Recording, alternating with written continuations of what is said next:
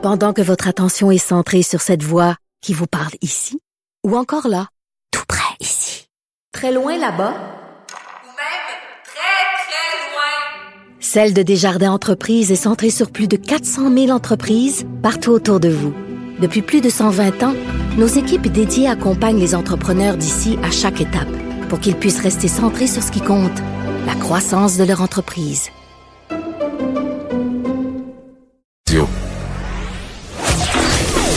On dit souvent que les murs ont des oreilles. Nous, on a deux vraies oreilles à l'intérieur des murs du Parlement. De 13 à 14. Là-haut sur la colline. Ben, J'ai le plaisir et l'honneur d'avoir avec moi euh, Carlos Letao. Ben, pas ici en studio, mais au téléphone. Bonjour, Carlos Letao. Oui, bonjour, comment allez-vous? Ça va bien, donc... euh, Bonne, de année. partant. Oui, ben oui, à vous aussi, euh, Monsieur Letao. Donc, euh, vous êtes porte-parole de l'opposition officielle en matière de finances, ancien ministre des Finances, évidemment. Euh, Mhm. Donc, François Legault demande une déclaration d'impôt unique. Est-ce que vous l'appuyez? Euh, oui, d'ailleurs, nous l'avions, euh, nous tous à l'Assemblée nationale, je pense en 2017, euh, voté une motion 15 mai à 2018. l'unanimité. 15 Pardon? mai 2018 pour être très 2018, précis. le temps, Oui. le temps passe. Et- Oui. Euh, euh, et oui, donc euh, nous, nous, nous sommes tous d'accord que au, au- au Québec, qu'une une déclaration unique euh, est vraiment euh, utile et nécessaire. La façon maintenant, c'est de comment comment on le fait, parce que je pense que tout le monde est, d'a- est d'accord, tout le monde est pour la vertu, mais quand on rentre dans les détails, c'est là que des fois les choses se complexifient un peu. Oui, c'est l'impression qu'on a quand on regarde euh, et qu'on réécoute la transcription de votre échange à l'époque avec Jean-François Lisée qui vous Mhm. questionnait à ce sujet-là parce que c'était la journée où on allait adopter cette, euh, cette motion.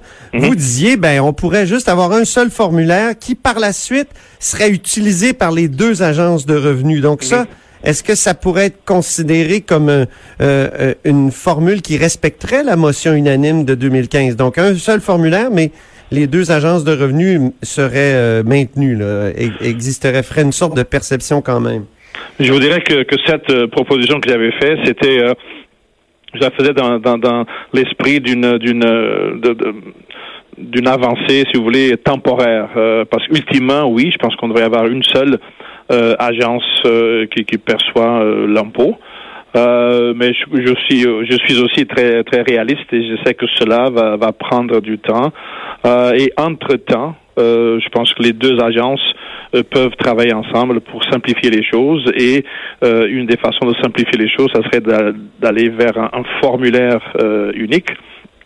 Ou un formulaire commun, appelons-le comme on voudra, euh, mais toujours dans l'objectif que, ultimement, là où on va arriver, c'est à une déclaration unique. Donc, euh, mais ça fonctionne déjà pour et depuis longtemps pour la TPS et la TVQ. Tous les travailleurs Absolument. autonomes, les entreprises doivent le faire. Euh, Qu'est-ce qui fait qu'en matière de, de fiscal, en matière d'impôts plus précisément et d'impôts sur le revenu, c'est plus compliqué? Bon, il y a des, euh, il y a des enjeux euh, politiques et il y a aussi des enjeux euh, euh, pratiques. Euh, euh, commençons par les pratiques, les, les, les- les enjeux de, de- disons administratifs, le- le- les euh, déclarations d'impôts québécoises et canadiennes ne sont pas nécessairement harmonisées, même si elles le sont euh, euh, presque, mais elles ne le sont pas à 100%. Donc il y a, des, des- des différences. Et avec le temps, ces différences euh, ont, ont augmenté. Surtout au Québec, nous avons euh, quand même un éventail assez assez complet de, de crédits d'impôt qui sont pas les mêmes euh, qu'au fédéral. Donc ça rend pas l'affaire impossible, euh, mais disons que ça complexifie un peu les choses. C'est pour ça que ça prendra un certain temps euh, pour, qu'on puisse arriver à, avoir un rapport unique. Mais il y a aussi des, enjeux, il faut pas se cacher, de nature purement politique. Euh, nous, au Québec, on, aimerait bien avoir une déclaration unique, mais on va jamais, euh, euh, on va jamais euh, abdiquer de notre de notre autonomie fiscale. Donc, on va toujours garder Revenu Québec, on, veut toujours que l'impôt soit perçu au Québec par Revenu Québec. Mais Les vous avez été les- sérieusement tenté pendant votre mandat. Je pense au rapport Robillard en 2015 qui disait le gouvernement devrait envisager sérieusement l'option d'un transfert d'activité au gouvernement fédéral en matière d'administration fiscale. Ça, c'est la commission de révision Oui. permanente des programmes qui l'avait dit. Et euh, Et même, euh, il y a un membre important de votre gouvernement à l'époque qui était très ouvert. On va écouter Martin Coiteux en 2015. euh, il était ouvert à cette proposition-là. Écoutons-le. On n'a peut-être pas l'extrait. Ça veut pas dire Euh, que tous les impôts doivent être perçus d'une seule et unique façon.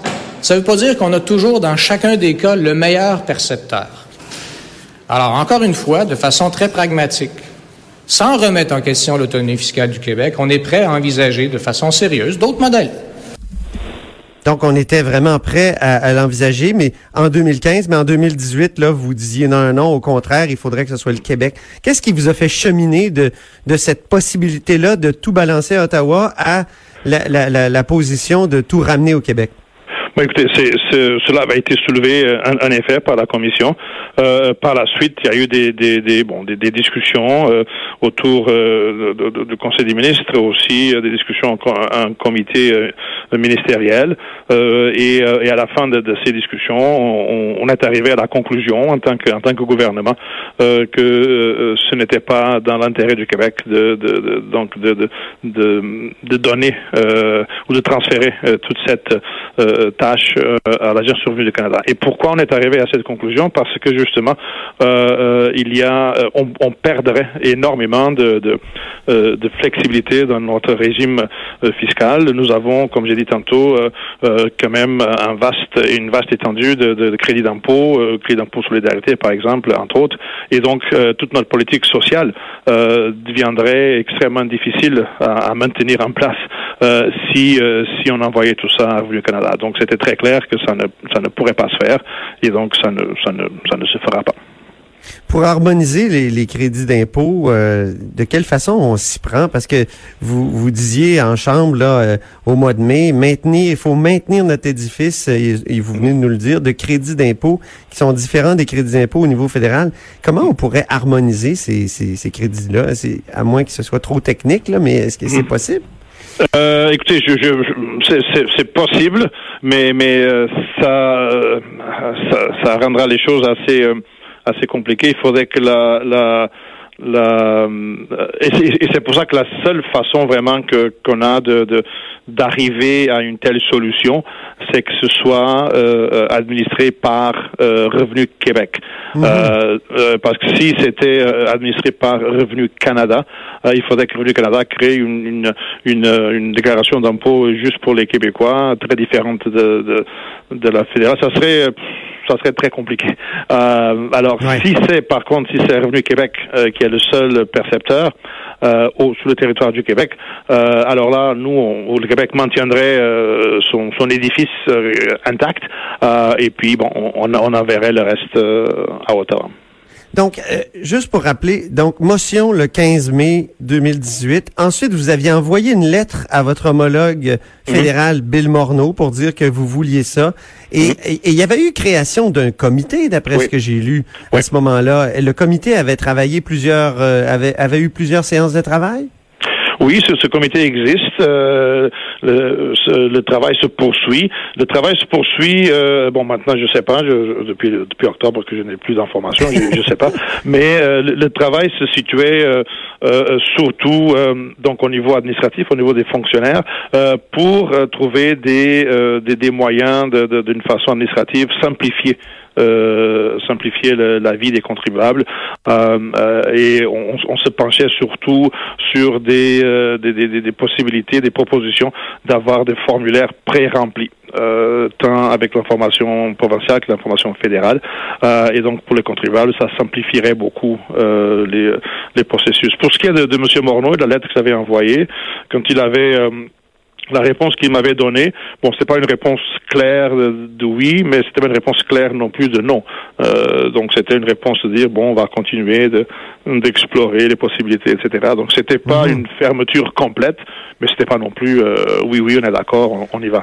Euh, Il y a quand peu, même euh, deux autres partis fédéraux qui se sont euh, vraiment engagés à, à dire oui, là, maintenant. Oui, je- je vous mentionnerai à cette- Je vous mentionnerai, oui, tout à fait. Je vous mentionnerai à cet, à cet égard-là. Les choses ont, ont évolué, bien sûr, mais je me rappelle très bien aussi d'une première réunion euh, fédérale provinciale des ministres des Finances en 2014 avec M. Oliver à ce moment-là, du gouvernement de M. Harper, où, euh, où j'avais soulevé cette question aussi.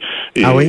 et c'était pas non plus. Euh, écoutez, c'était très clair qu'ils n'avaient pas l'intention euh, d'aller dans cette direction-là. Mais là, il y a peut-être une possibilité, une ouverture politique là, actuellement pour pour le faire? Actuellement, oui, mais en 2014, il n'y avait pas d'ouverture. Dernière question, vous êtes-vous engagé à terminer votre mandat, Monsieur Létard?